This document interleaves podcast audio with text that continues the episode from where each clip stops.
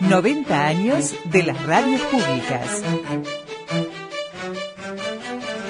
90 años de las radios públicas.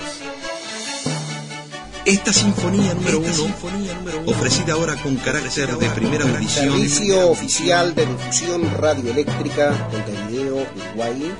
Del Servicio Oficial de Difusión Radioeléctrica de Montevideo. En su ciclo Música de los El Pueblos. Servicio Oficial de Difusión Radioeléctrica, SODRE, me contrató como comentarista para los partidos del Mundo.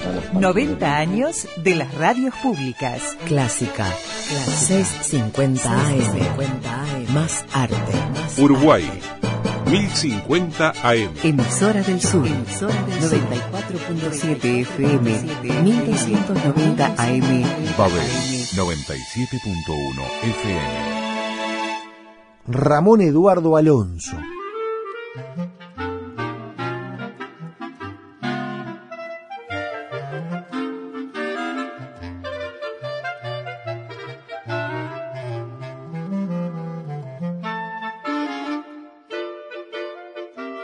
Se habían venido mis dos hijos, que supuestamente venían a estudiar. Ninguno de los dos completó su estudio. Este, uno estudiaba dibujo técnico, estudió un poco, después se fue a Buenos Aires. El otro más chico quedaba, este, por ahí aprendió un poco de radiotelegrafía y también se fue del país, se fue a Brasil.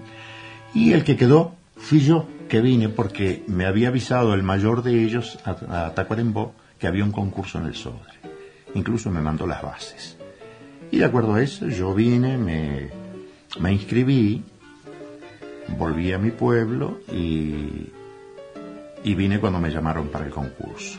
Hice el concurso, gané el concurso, este, y después al año siguiente ya, eso fue en el 77 que concursé, en el 78 me llamaron para, para concurrir a ya ocupar el cargo. ¿no?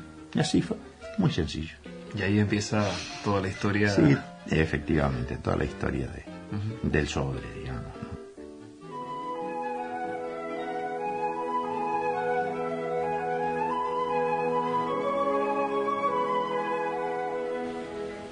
Buen día.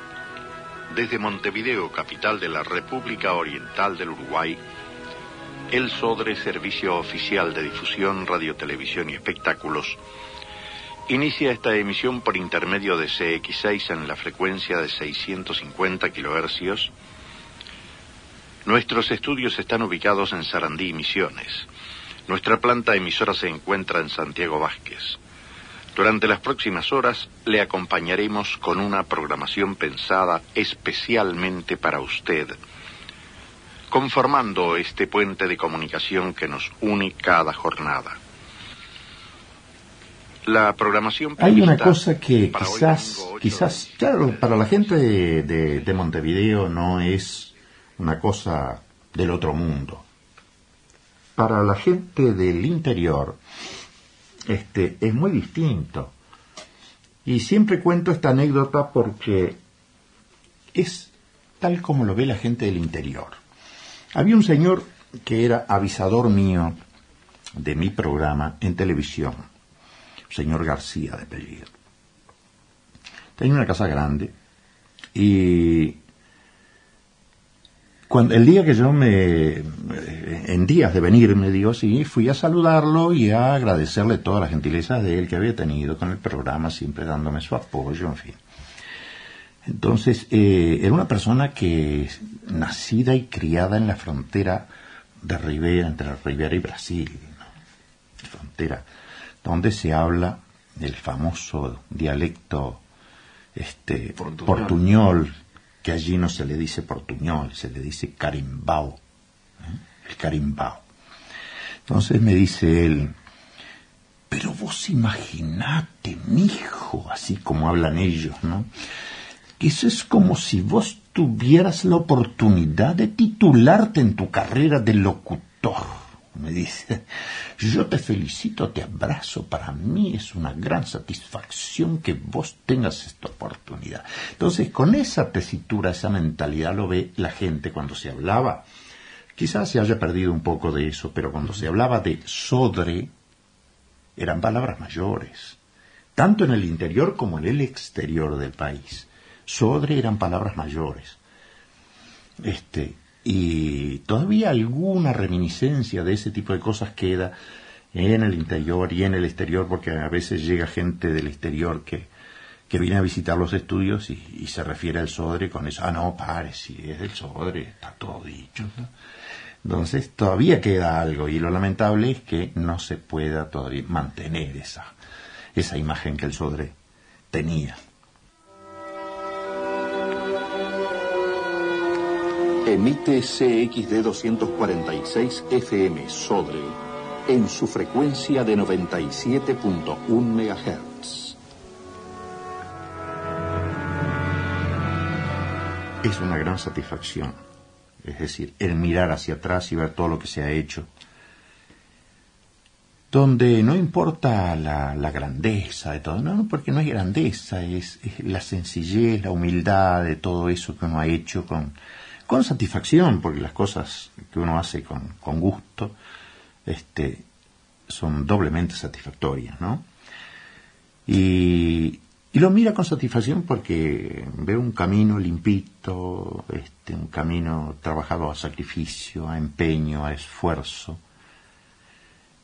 y nada más. Es decir, eso le llena todo el, eh, el espacio, el hueco, que por supuesto una vez fuera de aquí, se va a extrañar muchísimo, ¿no? Se va a extrañar muchísimo por lo que representa, por un lado y primeramente, todos los compañeros que uno ha dejado a, través de, en la trayectoria de todo esto, como también el instituto al que uno dedicó tanto tiempo, quiso de manera muy especial, ¿eh? pero hay un momento en que hay que retirarse. No es como Gardel que está siempre presente.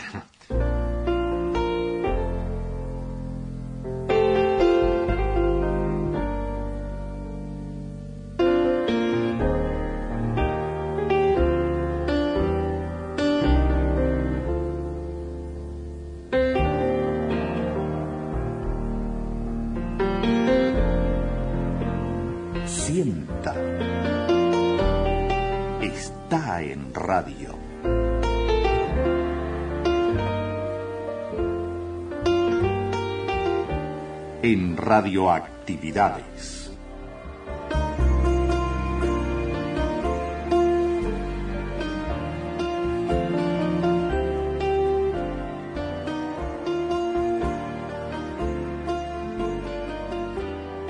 Cuando yo entré todavía se, se venía de traje y corbata, que después de a poquito se fue sacando, sacando, sacando, hasta que Llegó el momento de que venimos ahora sin, sin esa, ese formalismo, esa rectitud de venir de traje y corbata. Actualmente venimos con traje sport, con, con, ropa sport, digamos así nomás. Porque lo que sale es la voz, y la voz no sale de traje ni de corbata. Este, pero ya digo, eh, fue una época muy linda la que me tocó vivir desde, desde que entré aquí con, con toda esa gente, que fue maravillosa. No nombro a los locutores, compañeros ni operadores porque me voy a olvidar de alguno y voy a entrar a fallar. Entonces no me gusta olvidarme de nadie. Todos, todos, sin, sin excepción, todos fueron maravillosos.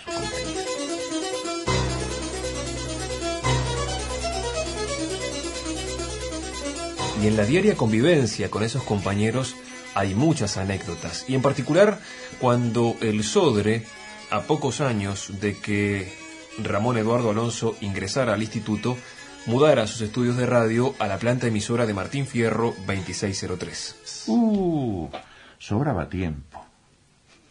¿Hay alguna que se acuerde? Sí, recuerdo, no, recuerdo, recuerdo simplemente a, a Amaro, locutor de CX6.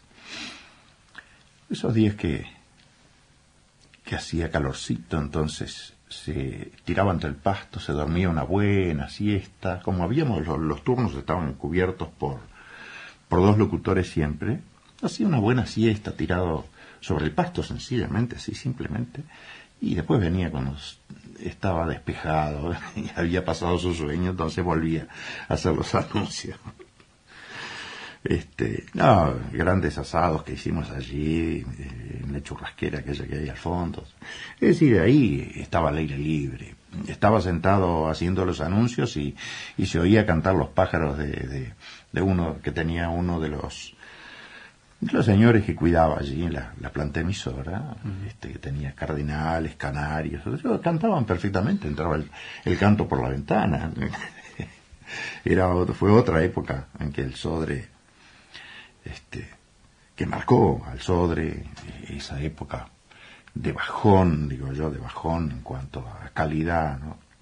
Y recuerdo un señor que vino una vez de Buenos Aires y estaba la gente que hacía deportes. Y le dice al operador, muy buenos días, mire, yo vine de Buenos Aires porque escucho CX38 y siempre sigo con mucho entusiasmo a la gente que hace ciclismo y que, que, que quería conocer a la gente y conocer los estudios de CX38. Y la verdad que no había estudios CX38. Y el operador lo mira y le dice, mirando el tablero, le dice, usted se va a sorprender, señor. Dice, pero no, ¿cómo me voy a sorprender de qué? No, porque usted ve que todo esto que tenemos acá está, es improvisado. Bueno, CX38, los estu el estudio de CX38 es aquí y le muestran un agujerito del tablero donde iba la clavija. Y el hombre se entró a reír, pensó que lo estaban cargando, ¿no? Este, pero después se dio cuenta que sí, que era así, porque en ese momento incluso estaba saliendo este, la gente que comentaba sobre ciclismo y estaba comentando desde el auto que lo tenía afuera. Habían tirado una línea con micrófono para allí y este, pero esas cosas así insólitas, ¿no? Que la gente escucha y se piensa que, que es uh -huh. magnificente, grandiosa, ¿no? Y que de repente no tiene nada que ver. También cajones para sentarse. Sí, por supuesto que sí, cajones, había perros, gallinas, gatos, caballos que venían. de todo, fue la época más silvestre del Sodre, ¿no?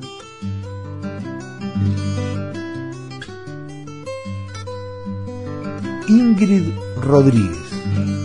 Y hay cosas preciosas que te pasan cuando estás compartiendo con un grupo humano muy interesante, un trabajo que te gusta y que disfrutas. Pero esto, de hablar de un personaje como el viejo Alonso, es totalmente disfrutable. Por varias razones. Tú hablaste de un excelente docente, un hombre enamorado de la pintura, de la música, un padre amorosísimo con sus hijos y ahora sus nietos, eh, con una paciencia muy especial, contado por Lidia, su esposa, con toda una historia profesional y humana hermosa. Pero cuando me pediste que contara algo de Alonso, hay mil cosas para Alonso, para recordar. Cuando me dijiste aquella mañana, mira, vamos a hacer esto de Alonso, me fui en el ómnibus riéndome sola todo el tiempo hasta mi casa, porque me iba acordando de miles de anécdotas, porque es un hombre muy peculiar, con un sentido del humor excelente.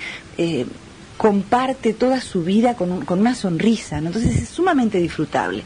Pero una de las cosas de humor y muy creativas que tengo para contarles a, toda la audiencia de este don Ramón Alonso es que trabajando en CX26 en, la, en el turno de la mañana, cuando estábamos en los locales de Martín Fierro, en esa radio media artesanal que hubo que armar de apuro cuando nos mudamos de Mercedes y Andes hacia la planta emisora de Martín Fierro, en el programa de la mañana de folclore de CX26 habían varios temas instrumentales con música e instrumentos de distintas partes de Latinoamérica, sobre todo instrumentos eh, bolivianos, argentinos, del norte, sonidos muy peculiares del folclore que además se acostumbraba a usar en esa época, ¿no?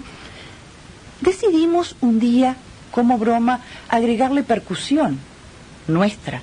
Entonces apareció un carnavalito y todos golpeaban las manos al ritmo y algún grito por allá. Sí que se le agregaba a la exactamente a la música este, instrumental tradicional con sus eh, sonidos tradicionales habían arreglos especiales por parte de locutores y operadores del Sodre. Uh -huh. El viejo Alonso, músico además, eh, violinista, conoce de música, le gusta y decidió incluir un instrumento original de Martín Fierro que era una bombilla soplando por el lado de atrás, por, por la parte este, redondita de la bombilla, soplándola. Desde ahí era el sonido de un sicus. Y se mandó un solo de sicus, el viejo Alonso, acompañando, no sé si a los fronterizos, a los chalchaleros, a quienes, que fue aplaudido y ovacionado por toda, toda la gente.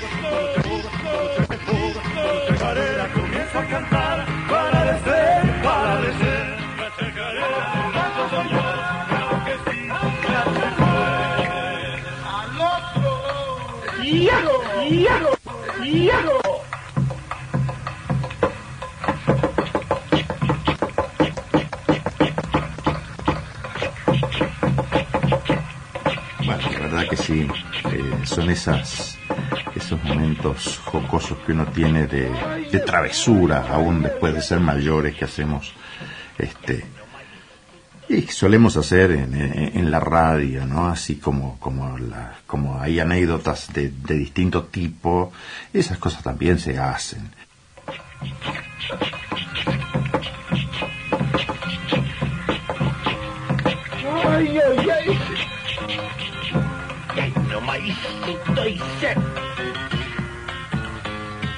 Yo recuerdo de, del Sodre una anécdota este, así, de, digamos, de, error mío. Se vivía en aquellos momentos de las Malvinas, todo el mundo estaba pendiente de la Argentina. Voy a anunciar un disco y digo, transmite CX6, Sodre, bla, bla, bla, bla, bla, en Montevideo, República Oriental de la Argentina. Y salieron todos disparando, salió José Núñez, salieron los que estaban conmigo, salieron disparando porque yo no podía arreglarlo. Y le hice señal al operador que cortara, que, que- que pusiera disco, ¿no? Porque de ahí va adelante, ¿qué más decía? No podía decir nada. Estando la característica de nuestras emisoras es, por ejemplo, CX6, emisora de radiodifusión nacional Sodre, República Oriental del Uruguay. Cuando Alonso estaba muy preocupado porque uno de sus hijos que vivía en ese momento en Argentina no tenía noticias de él y no sabía ver cómo podía ser para contactarse con familia y yo qué sé, estaba muy preocupado, el operador le dice, vamos Alonso ya, tiene que anunciar el disco que estaba saliendo al aire, dar característica y en el momento culminante de la característica que es algo que todos lo decimos como dormido, ya no la sabemos de memoria, son muchos años diciendo exactamente lo mismo dijo eh, Sodre República Oriental de la Argentina.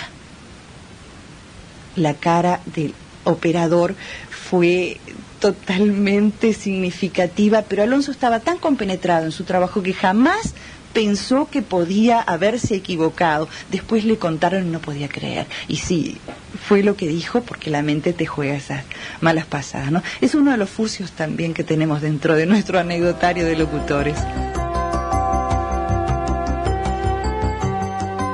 Radioactividades. Todo un mundo en radio.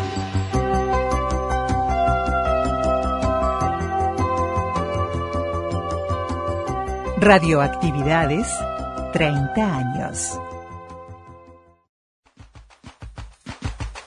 A partir de ahora, viva la radio en la 26.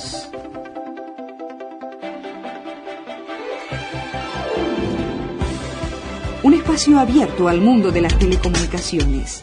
El sonido del mundo a través de la radio. Radioactividades.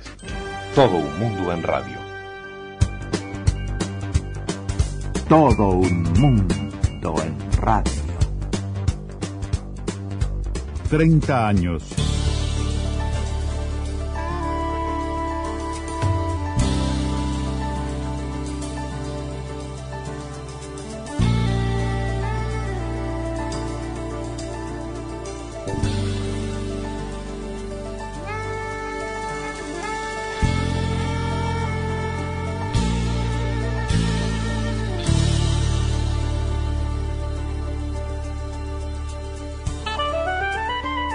En Radio Uruguay comienza un programa de radio.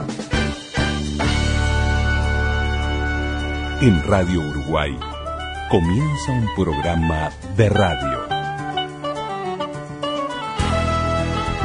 Radioactividades. Radioactividades. Radioactividades. Radioactividades. Celebramos la palabra. La palabra.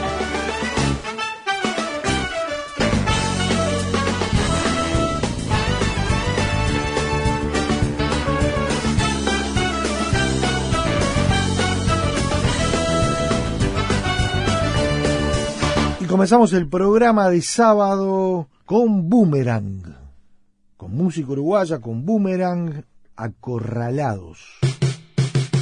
No me animo a buscarte y encontrarte en algún lugar. Ya no quiero ser parte del incendio de otro corazón. Todo el mundo está de testigo. Lo que digo lo voy a sostener.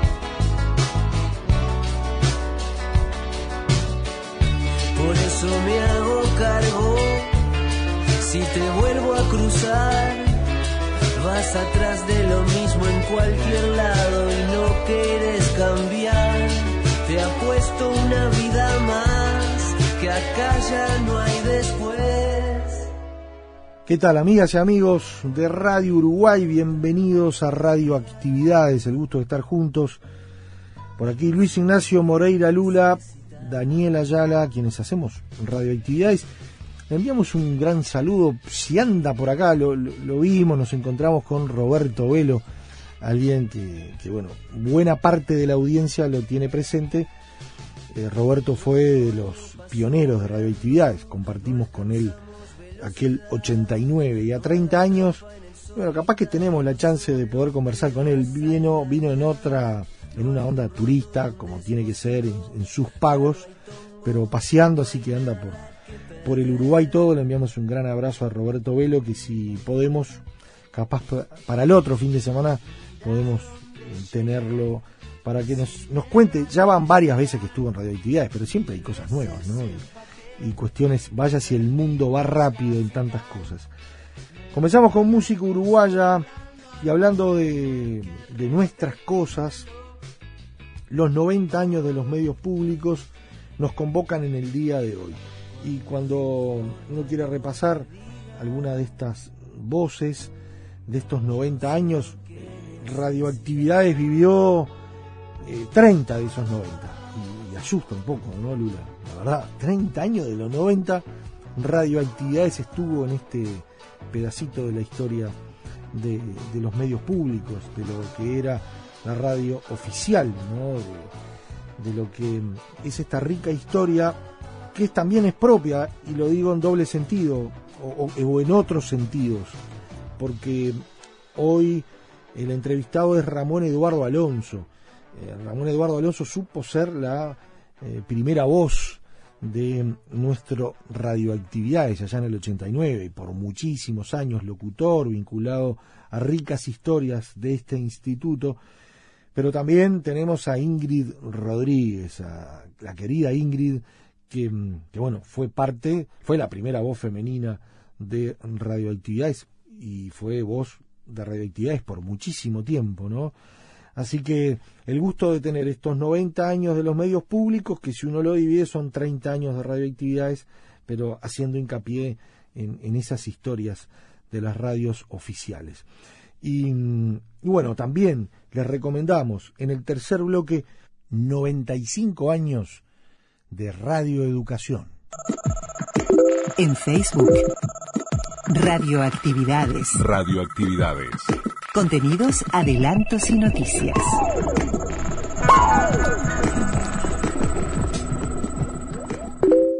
...95 años de radioeducación.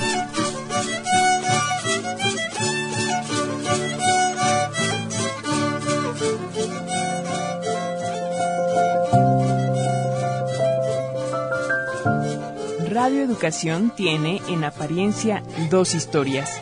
Una iniciada por José Vasconcelos en 1924 y otra en 1968 con el arranque del 1060 de amplitud modulada.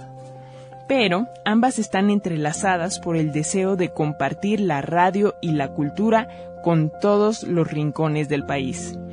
La estación, primera radiodifusora pública, educativa y cultural en México y el mundo, lanzó su señal el 30 de noviembre de 1924 con las siglas CIE, Cultura y Educación, y estuvo vinculada al quehacer reformista y visionario de José Vasconcelos, hacer una biblioteca hablada.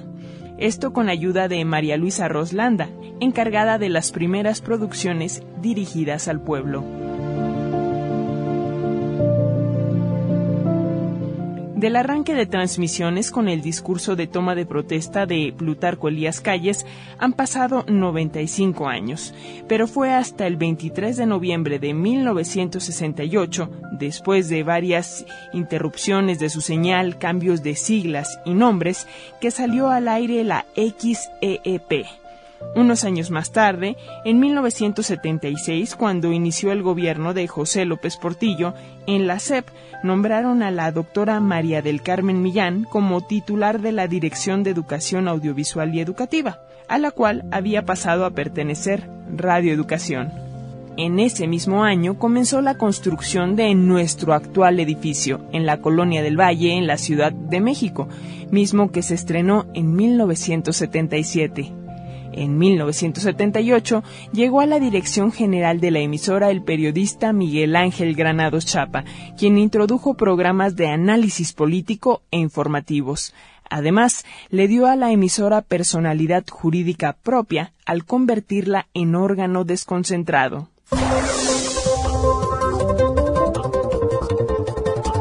Hoy nos hacemos llamar el Servicio Nacional de Comunicación Cultural Contamos con el 1060 de AM, el 96.5 de EPM, la señal Cultura México en onda corta y la señal Cuculcán en Mérida, Yucatán.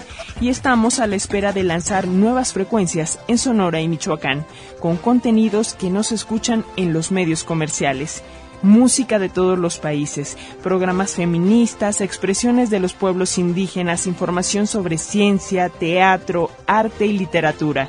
Una radio sin anuncios, sin locutores gritones, con programas que saben que sus audiencias son ciudadanos, no consumidores.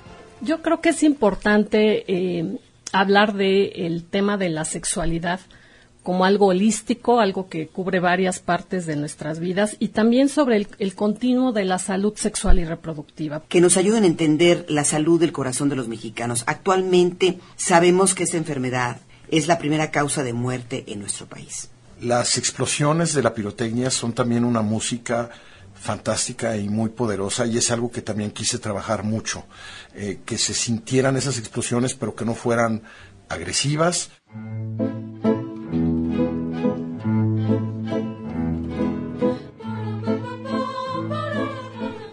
Bueno, pues como lo escuchamos, 95 años abarcan una gran parte de la historia contemporánea de México, la vida de varias generaciones, pero la historia reciente que inició con la operación de la frecuencia 1060 en amplitud modulada puede ser contada por sus protagonistas de viva voz, ya que se trata de profesionales de la radio en activo que tienen la memoria fresca y la experiencia de haber vivido las diversas etapas por las que esta emisora ha pasado en estas décadas. Y para hablar de esto, nos da muchísimo gusto darle la bienvenida a nuestros invitados. El ingeniero Ignacio Espinosa Abonza, ingeniero en comunicaciones y electrónica por el Instituto Politécnico Nacional, perito en telecomunicaciones. Él fue subdirector técnico en Radio Educación en 1971 hasta 1979. Tiene una larga trayectoria en el diseño, la instalación, asesorías y peritajes de más de un centenar de estaciones de radio, de radiodifusión en México, en nuestro país. Ingeniero Ignacio Espinosa, muchísimas gracias como siempre.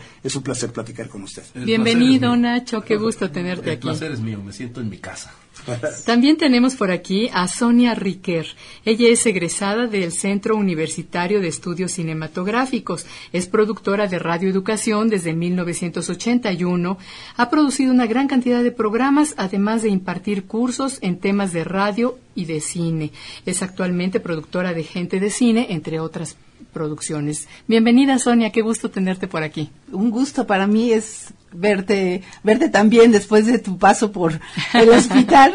Regresaste muy guapa. Ah, muchas gracias. Felicidades. Laura Elena Padrón, ella es licenciada en Comunicación por la Facultad de Ciencias Políticas y Sociales de la UNAM, productora de nuestra querida emisora Radio Educación desde 1979. Ha producido, bueno, ¿qué les cuento? Una gran cantidad de programas en distintos temas, eh, además de ser capacitadora en producción radiofónica, actualmente es productora, entre otros espacios, de política en plural y todos nuestros invitados han recibido reconocimientos por su trabajo, por la trayectoria en la radio, no solo reconocimientos institucionales, sino también de nuestras audiencias. Laura Elena, es un placer. Bienvenida. No, pues gracias por el honor de estar aquí, porque somos muchos los que todavía creemos tener la memoria fresca. en, cuanto llegue el Alzheimer. No, el otro día decía Maru, ay, me, me, compré una, una medicina para la memoria. ¿Y sí cómo se llama? Sí, espérame. Este, le dije, no, buenísima, Maru.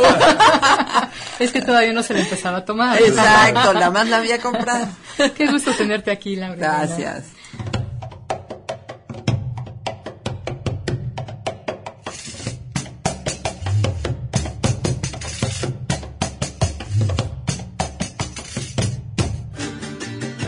Ingeniero Espinosa, Bonza, Ignacio, ¿cuáles dirías desde tu punto de vista que han sido las etapas más importantes por las que ha pasado Radio Educación a lo largo de estos más de 45 años, casi 50 años que ha estado ya al aire y de los cuales pues tú eres una figura preeminente y esencial en esta historia? ¿Qué nos dices? Cinco décadas casi, casi cinco décadas. Así es. Este, pues eh, yo creo que el inicio es formidable, son casi diríamos ocho, los primeros ocho años, cuando se conforma con muchísimos jóvenes, jóvenes, éramos más de 40, casi, sí, casi 40. Llegaron chamaquillos. todos éramos. ¿Cuántos años tenías cuando empezaste a trabajar en esta estación, Dancho? Yo, empecé en el 72, soy del 99, tenía 23 años. 23 años, bueno. Ya estabas titulado, ya estabas, este... No, este, salí, salí de la escuela buscando trabajo y este, eh, me dijeron pero si, ¿para qué buscas trabajo? Si, si este, mejor vente aquí a radio, porque la persona que me llamó era el ingeniero Alfredo Saloma. Y él me dijo que me viniera para acá. Bueno, no aquí, a, donde estaba antes, en Tabiqueros. Así es. Ahí me incrustaron en la, en la radio, que la radio pues estaba muy incipiente. La verdad, este, había tres estudios que no eran propiamente de la radio, eran del magisterio. Hacían producciones para las escuelas primarias, radio primaria se llamaba y la transmitían después en, en, las localidades de diferentes partes del país, embarcaban cintas magnetofónicas de carrete abierto a, las diferentes estaciones para transmitir la radio primaria. Y la radio pues funcionaba en la mañana un par de horas me parece y en la noche otras dos, tres horas. Continuamos aquí en Radio Educación, 27 minutos después de las 8 de la noche, 27 minutos después de la una tiempo universal coordinado. Sintonía libre. Un ancho mundo de frecuencias. Un programa de Radio Educación, onda corta. Pero llegó un nuevo equipo, llegó una nueva generación de jóvenes entusiastas y esto se transformó.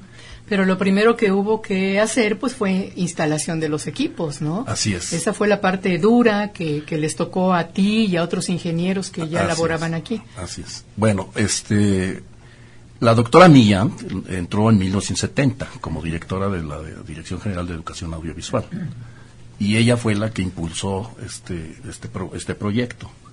Eh, era de meterle dinero. Como todos los proyectos hasta hoy en día, se requiere presupuesto. Aunque sea un poquito. Y ella, no, ella consiguió bastante dinero para la planta transmisora y después para este edificio.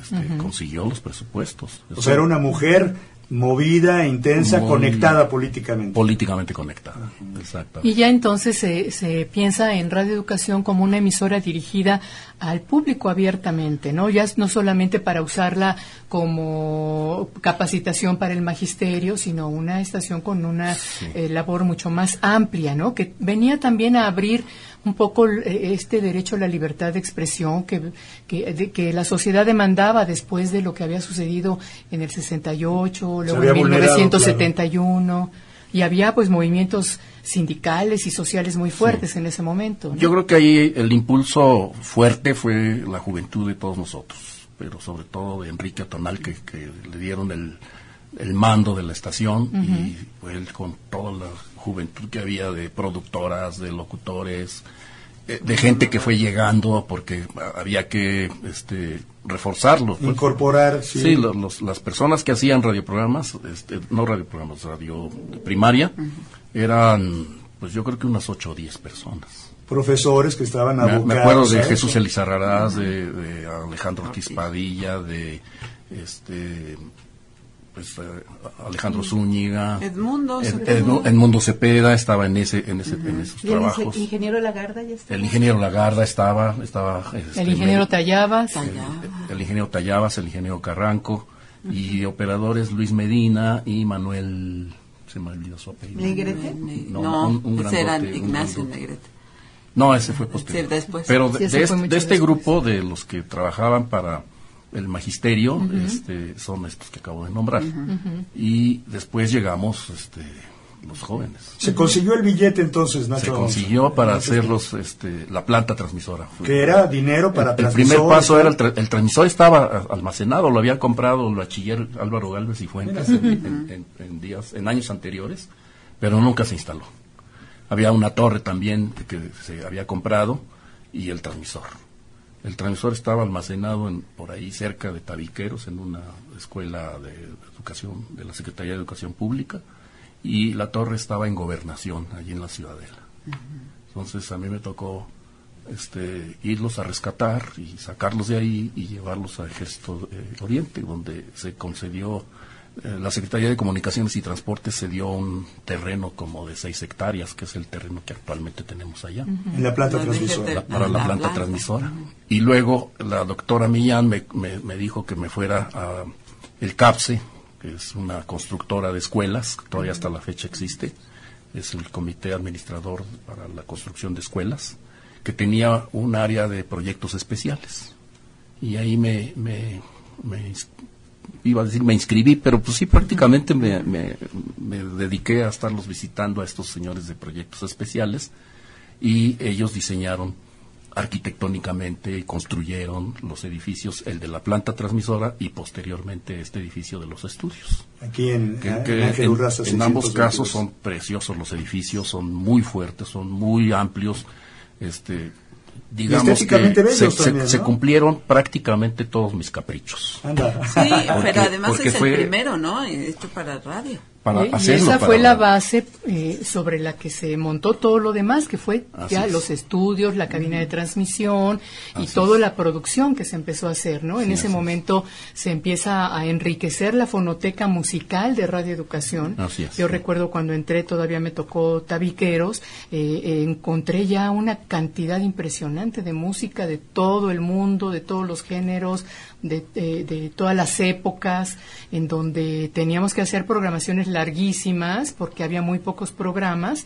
Y después ya nos cambiamos acá en 1975 a la casita famosa que había en este terreno, donde posteriormente se empezó a construir este edificio magnífico que todavía hoy tenemos. Y bueno, empezó ahí, como bien dices, eh, a llegar mucha gente joven que venía de las universidades. El poli. Enrique Atonal, que venía de la Facultad es, de, de así es. Filosofía y Letras, él estudiaba teatro y que fue un director maravilloso porque nos dejó hacer eh, con toda libertad todo lo que se nos ocurría y hubo una creatividad muy importante en, en todos estos jóvenes que nos incorporamos en ese momento, ideas de nuevos programas, de cosas que no se escuchaban en la radio en aquel momento, ¿no? Todos nosotros llegamos sin haber estado antes en una estación de radiodifusión, así es de que casi todos pues pusimos lo que se nos ocurría. Por ejemplo, en mi caso, este, yo visité la XW, visité Radio Centro, visité Radio 1000, busqué a los ingenieros de ahí eh, para decirles, hay un transmisor de 50 mil que voy a instalar. 50,000 Échenme la watts, mano. Entonces, ¿qué, qué debo de hacer? Porque este, sí tenía yo cierta preparación de electrónica, porque yo fui radiotécnico desde, desde niño, y pues sí conocía y sabía reparar los, los radioreceptores y las cajas estas grandotas de televisión, ese ese era mi trabajo. O sea, electrónica y, y- y circuitos los entendía, estudié la carrera, pero lo que no entendía mucho o nada prácticamente eran las plantas transmisoras. ¿Y tuviste buena recepción por parte de estos ingenieros? Por que supuesto estaban- que sí, por Ya. supuesto. Fueron Hubo generosos. por ahí alguno que este, no me tomó mucho en cuenta, pero principalmente la gente de Radio Mil. Había dos ingenieros, uno dedicado a la FM y el otro dedicado a la, a la AM en Radio Mil, y ellos me guiaron, o sea, así como iba a las juntas con los arquitectos para los, la construcción de la planta transmisora, de la parte arquitectónica de- y los estudios de aquí, también iba yo allá para decirles a ver qué, qué pensaban, cómo hacerle, qué necesitaba yo tener cuidado, hacía yo mis apuntes, este, casi casi salía yo con tarea después de, ra- de la visita a Radio claro. Mil, que la hacía a veces hasta dos veces a la semana, más la vez que iba a la- una vez a la semana al CAPSE. Entonces todo eso fue sirviendo de acopio para, este, pues para aprender a hacerlo. Son las 19 horas y esta es XEP, Radio Educación. Ponete los zapatos, Serena.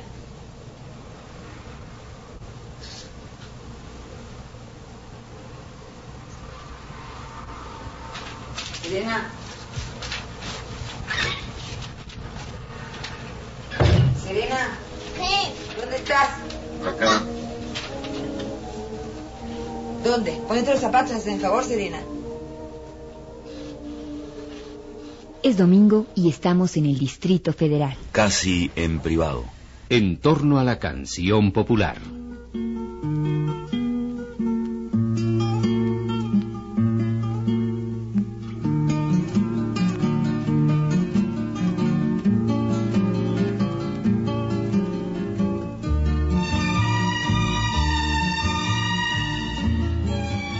Con material sonoro de su archivo personal, estaremos una hora en compañía del compositor y cantante popular uruguayo Alfredo Citarrosa, a través de un programa grabado en su casa en la Ciudad de México.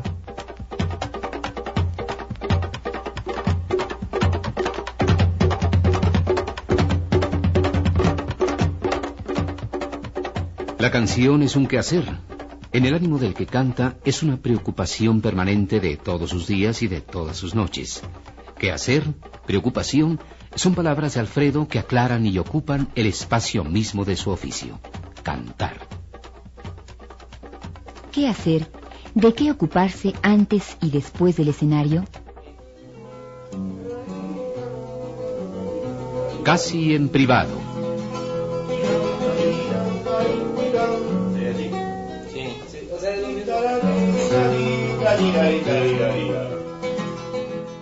Este programa es una producción exclusiva de Radio Educación. Estaremos semanalmente con ustedes Andrea Fernández. y González Márquez. En la realización, Alejandro Ortiz Padilla. Y nos vamos a casa de Alfredo.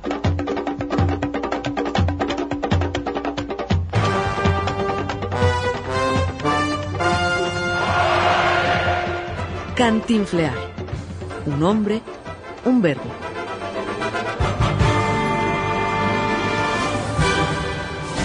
En 1936 inició la fama de Fortino Mario Alfonso Moreno Reyes, que años atrás había sido ayudante de zapatero, bolero, mandadero, cartero, taxista, empleado de billar, boxeador y hasta torero. Finalmente se convirtió en cómico de carpa y dio vida al personaje que ha trascendido más allá de su muerte, Cantinflas, pícaro urbano, vagabundo y dueño de una verborrea incoherente. En 1992, esa acción de hablar mucho y decir poco fue reconocida por la Real Academia Española como un nuevo verbo mexicano, cantinflear. Sabemos muchos que cuando empezamos, pues no somos nadie, ¿verdad? Pero luego entra la perseverancia, la personalidad y la oportunidad que le llega a uno de un momento a otro y dice uno qué cosa, no, a sobreponerse, con estimulación, con, con de esas cosas de tenga paciencia, persevere, persevere. Cantinflas, 100 años.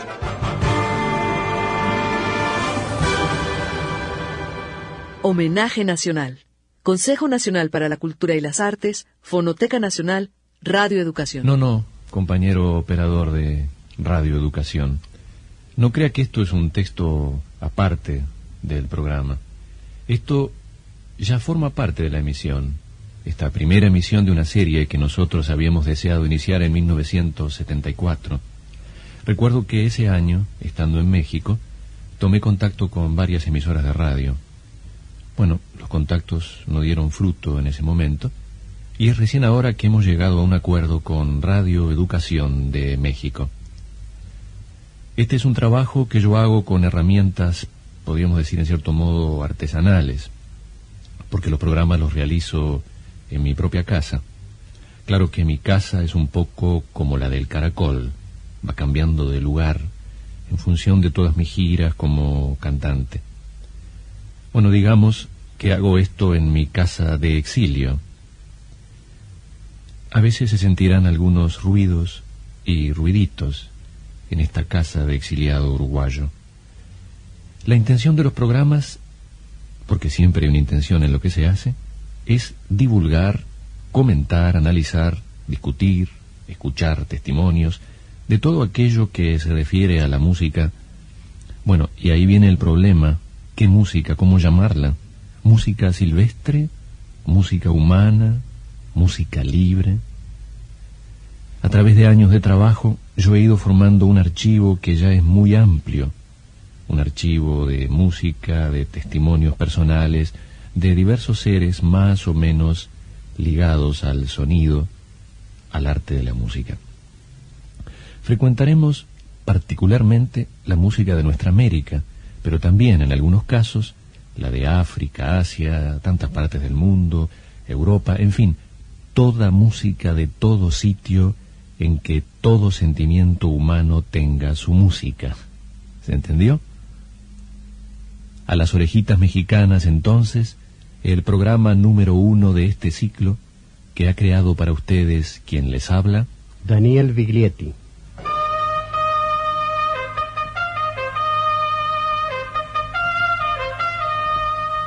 Uno por radio.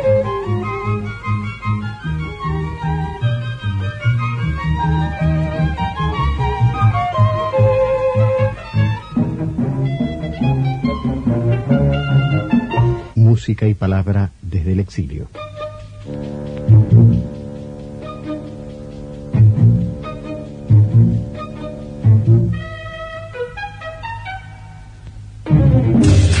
60 AM. Medio siglo de acompañar la transformación social, política y cultural de México. 100.000 watts de potencia desde la Ciudad de México. Una emisora de Radio Educación. Servicio Nacional de Comunicación Cultural. Crea, colabora, comparte. Facebook, Radioactividades. Correo arroba radioactividades.org. Twitter arroba reactividades. Arroba reactividades. Nos vamos con Lila Downs y Juanes, la patria madrina. Hoy me levanté con el ojo pegado. Ya miré el infierno, ya miré las noticias. Cosas muertos, daño a madre naturaleza. Ambición, poder, y a mí me agarró la depre. Todos quieren tajo del petróleo business. Esperemos hayan disfrutado de la propuesta de hoy, de este Radioactividades del 7 de diciembre. Tener los 90 años de los medios públicos presentes también eh, es como tener presente estos últimos 30 años de los medios públicos y son los 30 años de radioactividades. Fue lo que hicimos hoy, aunque Ramón Eduardo Alonso e Ingrid Rodríguez también hablaron de otras cuestiones vinculados a este instituto. Mañana la seguimos. Eh, la música la pone Curopa, estrenando tema. Es una canción de, estos días, de estas horas, que la tenemos en esta La Noche y el Día. pero Lila Downs da el cierre porque sigue Radio Educación, la radio en México, y hacemos un apartado para 88 años de historia de una radio uruguaya, que empezó por Jackson, que después se transformó en Sarandí con varias eh, etapas, desde la Sarandí del 46, después la Sarandí de los 60 y pico, cuando se transformó en la nueva 8, y tendremos los testimonios de Coppola, de Julio Villegas y del querido Carlitos Martins, que anda por España, dos, o- dos por tres no se escucha, y le enviamos un gran abrazo. Eso es para mañana, aquí en Radio Uruguay y en RNU. Chau, chau, que pasen bien. Conducción Daniel Ayala. Locución institucional Silvia Roca y Fabián Corrotti. Producción y edición de sonido Luis Ignacio Moreira. 30 años. Hoy me levanté y mis ojos se aclararon. Hoy planté una milpa en una llanta vieja de mi barrio. Aunque todo, todo se caiga alrededor. Yo te veo al centro como un cañón. Medicina se toma a